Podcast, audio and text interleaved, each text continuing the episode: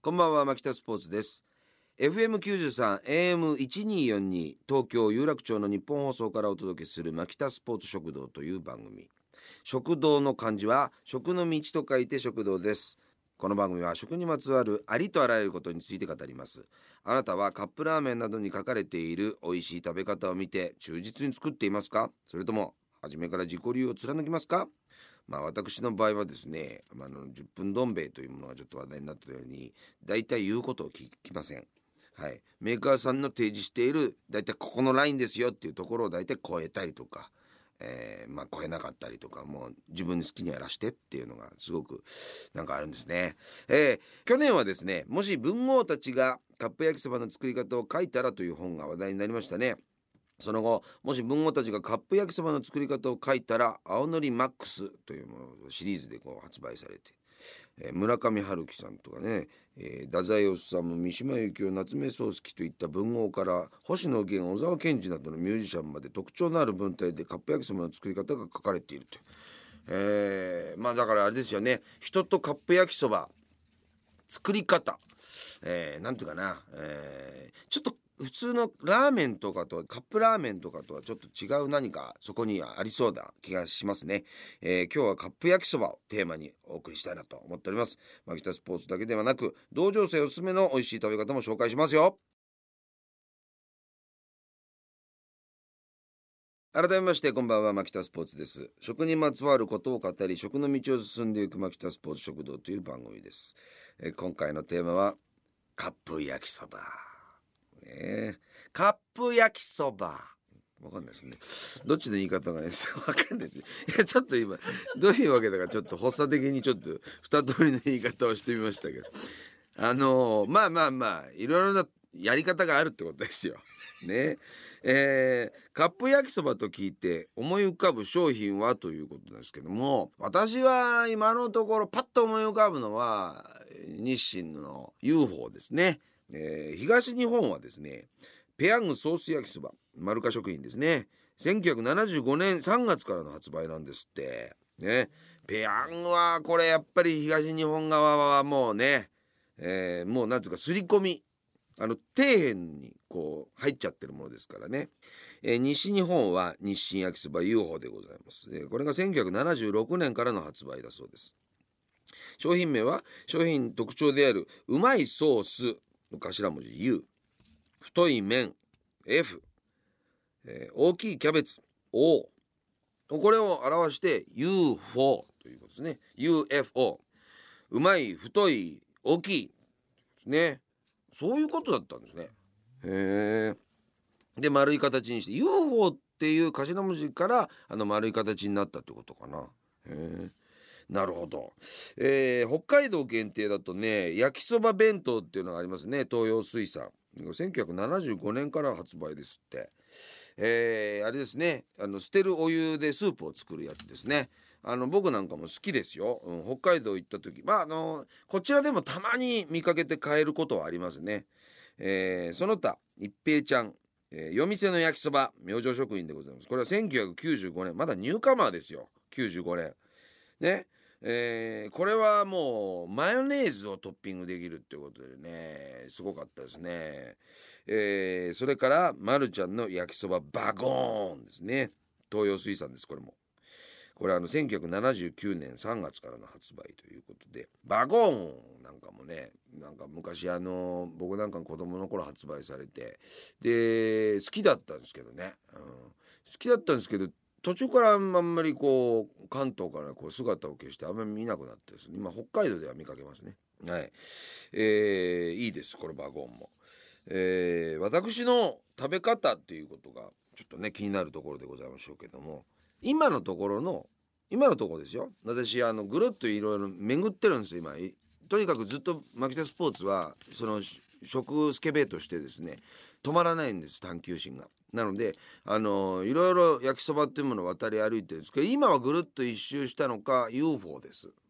えーなかなかこうなんですかねその旅は止まらないのでまた定住はせず移動するんでしょう。でも今のところ UFO かな。あのーところが昨日の朝は一平ちゃん食べました。えっ、とちょっと前言を翻すようなんですけど一平ちゃんでした。えー、一平ちゃんなんで一平ちゃんだってなんかね一平ちゃんはね久しぶりに食べてねえなあうちねだからね家族が多いんですけどあの僕がストックしてるねあのあれがあるんですよ棚があるんですけどそこからちょいちょい僕の買い置きしてる UFO がなくなるんですよ。で何回かに1回割合で一平ちゃんとかたまに買ってみようかってんで、えー、置いとくんですけどあのー、そうなると一平ちゃんが姿を消すんですよ。でまたなんかのあれかなあの化かされたの狐に化かされたのは分かんないけどっていうんでもう一回一平ちゃんが足りなくなった分一平ちゃんストックするんですよ。で UFO もある。だけど一平ちゃんがなくなるんですよ。これ誰かが食べてんですよ。でそういう状況があってなかなか俺が一平ちゃん食べられない状況ってストレスがずっとあるんです薄い薄いストレスがあるんですよ。でそれをあの補うためにそうあの一平ちゃん買っといたやつがしばらく生き残ってあったんですよね。でそれをね、えー、今回この番組のね、えー、鳥もあるからっていうんでね、えー、食べてみましたよ。うん、一平ちゃんはねでもね朝からあんまり食べないな。食べたくねえな。あの違う、うん、ちょっとやっぱマヨネーズがちょっと重かったかなっていう感じはしますけれどもね、うん、あれはあれでいいんですけどね。あと一平ちゃんは麺に結構特徴がありましてですね。割と細いんですよ、うん、だから湯切りのタイミングっていうのが重要かなと。あれはだからふやけやすいから。そう。湯切りの問題なんですけどあのー、とにかく温度との戦いなんですよねカップ焼きそばっていうのは。だからこの雪とどうしたらいいのかということはちょっと後半戦に、えー、お話ししたいなと思っております。一曲いきましょう。乃木坂46で君の名は希望。え聞いていただいた曲は乃木坂46君の名は希望ということです、えー、いい曲ですね。大好きなんですけども。さあ湯切りの話を前半戦でしておりますけど湯切りってていうのがまあなんかねあのー、ほらよくあるあるでねあのお湯をこう捨ててる最中に蓋が開いちゃって中からドロンともう麺が出ちゃってもう台無しになっちゃったっていうで。さらにその排水口の中にズルンって入っちゃったらもう取り返しが全くつかないというかね。まだ綺麗なシンクだったらそれなんか最悪洗ってとかなんかみたいなこととかでえー、やってみる余地がまだありそうなんだけど全部ズルンって排水溝の中入ったことって誰でも一度や二度あると思うんですけどもねあれやった時の絶望感ってあるんですけどまあそれはだから自分の自己責任ですよ。それであのー、お湯を切るんですがお湯は割と僕はしっかりめに切る方なんです。うん、じゃないと一番最後にお湯が少し残ってでソースとうんねそれが混ざった状態で麺食べきったとかにそれが残ってる無残な状況を見るのが僕はあんまり好きじゃないし冷めていくんですよカップ焼きそばどんどん冷めていくんですよ。で冷めていく中で一番最後の焼きそばって最初に食べ始めた時の気持ちと全然違うんですよ。どんどん気持ちが離れてってる現象が起こるんですよ。だそれを起こさないためにはえー、湯切りは素早くそしてなるべく湯切りをさあのしっかりとやるでその後に僕蒸らしの時間を作るんですよ。蒸らすっていうのはつまりあの蓋を閉じておくっていう状態を作るんですね。これでねなるべく密閉された状況を作るんです。何だったら夜間上に乗っけちゃって。でその間にこっちの方で仕事する、えー、まあ袋類がありますわね。それとかをこうまあ液体系はちょっと気をつけなくちゃいけないけどこう切ってで何かのこうところにこう立てかけといたりとかしてで一気にそれを行うようにするわけです。で蒸らしているとですね少々お湯が下の方に残っていたとしても麺がこれを吸水してくれる。だからつまりこれが逆算すればですねえっとあんまり規定の例えば5分とか3分とかあるとするじゃないですか。そしたら3分とかきっかりやってちゃダメです。前倒して2分45秒ないし2分30秒ぐらいのことにして置くとちょうどいい麺がいただけるんですよ。だからそういうふうにしてだ大体自分で計算するんですよ。でやっといて蒸らしておく。で蓋を開けてから一気に勝負ですよね。開けたっつったらもうブワッともかけてでも次から次へとかしてでもとにかくすぐかき混ぜてでかき混ぜると1回でも僕蓋閉めるぐらいですからね。で最後にあの紅生姜が混ざってる的なあの青のりとかのやつあるでしょ。あれをスッとかけてもだからもう絵面ははっきり言ってなんかもう綺麗とも何ともないですけどね。僕はだから温度との戦いですあと食べ始めてもなんかなこう混ざっててもほらムラがあるというかな。ムラがあってさなんかちょっと白い部分とかあるでしょ。あれとかが非常に僕はね許せないんですよね。だからもう常にもうなんかなんだってこう食べながらかき混ぜてるっていうこと。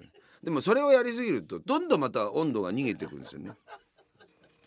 だからやっぱりもうかき混ぜて最初にこうちゃんとかき混ぜておいた状態で責任持って最後までずるっと早めにいただくっていうといいかな。僕はとにかく冷めたあの焼きそばっていうのは何ともねカップ焼きそばっていうのは何ともね情けない感じがしますね。あと僕は途中で味変することもあります。えっ、と途中でやっぱり僕はあのごま油が大好きなんでごま油をかけてですね。で何だったら調子に乗ってる時はですねえっ、とカレー粉なんかもかけちゃったりとかして。で追いかけソースとかでね、うん、あのソースをちょっとこうやって垂らしてねこれで割ってバーッとかき混ぜて食べる。あとですね半分だけ食べて半分だけ取っとくんですよ。でこれでおむそばを作る。オムレツを作ってその中に焼きそば入れてこうやってかき混ぜて。で、えー、閉じてですね。でケチャップかけてマヨネーズかけていただくっていう。これはねもう本当に年一ぐらいですよ。ちょっと調子に乗ってる時ですよ。あ今日なんか仕事うまくいったなみたいな時とかぐらいしかやらないですけどね、うん。えー、ツイッターの方でもねいろんなあ食べ方っていうのが届いておりますけどね、えー、こちらはですね高橋さんという方ですけど岩下の新生姜ゾナ。ゾナ。癖がありますね。後味のキレが絶妙だそうです。あいいと思いますね。そもそも生姜をねうん、僕なんか普通の生姜紅生姜とか家にあるじゃないですか。それをあの追いかけでえー、やったりしますけどもね。あと定番マヨネーズ時々引き割り納豆という弥生さんというのがね。引き割りというのがポイントだそうですね。うん。あとこれすごいですね、えー、スカバさんという方ですかね、えー、必ずいりごまをかけて一口二口食べて元の味を楽しんでから元の味じゃないじゃんもうこれ。いりごまかけて、えー、元の味を楽しんでから小分けになってる柿ピーを一袋入れますだって。この人エッチだね。そ食感求めてるもんね。ね、たまにこうね中華料理屋さんである、えー、たまにピーナッツが入ってるような炒め物みたいなやつね。それで弾みつけよってんでしょ？ええー、スケベ。ねえうん。カット野菜をレンチンしてプラスしていますというキャンチさんという方もいますね。うん。いいですね。えー、ということなんですけども。あのちょっと最後になりましたけどあの問題提起なんですけどコンビニとかでカップ焼きそばとか、まあ、カップ麺ないしね作る時にあのコンビニに備え付けで大体ね2機ぐらい置いてあるんだよね。で忙しいコンビニしかもなんかあの繁忙時間と言いましょうか。あのゴールデンタイムなんですが昼ぐらいの時にお湯が足りない時ないですか。そこでカップ焼きそばとかのお湯をこうしてやった時にブシューってなって半分にも満たない状態の時になっちゃってムッとしたことない？俺あるよ。俺これどうなってんだよってね。カップ焼きそばもこう震える手で持ちながらねこうやって「泳ぐ泳ぐ足なかったじゃねえか」っつって。いい年したおじさんがカップ焼きそば持って怒ってるってね。ダメだよそんなねっていうね。あの本当にあんな悲しいことないよ半分で。それどうしてくれんのっていう。ね。あれどうすんの？で俺待ったよ。そうは言っても。そしたらもうなんか二層状態になっちゃってさ。麺の。ブヨブヨなやつとカチカチなやつとかがもう混ざってね。案外いけたけどねそっちそれなんかこう村の村がいい感じに転がってね。でもやだよあれは。本当に。コンビニさん気をつけていただきたいなんての。はお湯はとにかく注意深く見ててくださいよ。はい。というわけでございまして、えー、今回はカップ焼きそばの食べ方でございました。FM93、AM1242、東京有楽町の日本放送のスタジオからお届けしてまいりました。北スポーツ食堂、早くもお別れの時間です。えー、今回はカップ焼きそばの食べ方とかにね、えー、限定してお話ししているわけですけども、あのー、納豆とかっていうテーマは、僕も納豆やります。えー、引き割りではないですけど、納豆やりますね。で、であとキムチとかね、えー、いうご意見もありますけど、でもね僕これインスタント系のものに関して全部言えることなんですけどなんかほんとこれあの言葉を選ばずにでもいい意味ですよ。言えば俺偽物感がいいんですよね。だから偽物対本物みたいな組み合わせになっちゃうとなんかちょっとちぐはぐな感じが僕してしまうんですよね。だから僕はあんまりキムチはもちろんやったことありますけどキムチっていう本物がですねその焼きそばの中に入ってくるとちょっとねななんだろうな。わかりますかね？あのその漫画の世界でも別の絵の存在が中にいたらおかしくないですか？鳥山明先生の絵の中にグラップラーバキみたいな人がいたらおかしくない？だ偽物本物どっちが偽物本物って言ってるわけじゃないよ漫画のことで。違うタッチのものがそこにいるっていうことだって違和感があるじゃないですか。だからなんかそういうのがねあるのでだからちょっと統一感マッチングということかなということで選びます、えー、あなたはどのようにカップ焼きそばを食べていますか、えー、食べるシチュエーション。今日紹介した以外のやばい食べ方などもありましたら、えー、追加で教えてください。メールアドレス makita アットマーク 1242.com マキタアットマーク 1242.com そしてツイッターのアカウントもございます。アットマークマキ食アットマークマキ食でございます。ぜひフォローして「ハッシュタグマキ食」をつけてつぶやいてください。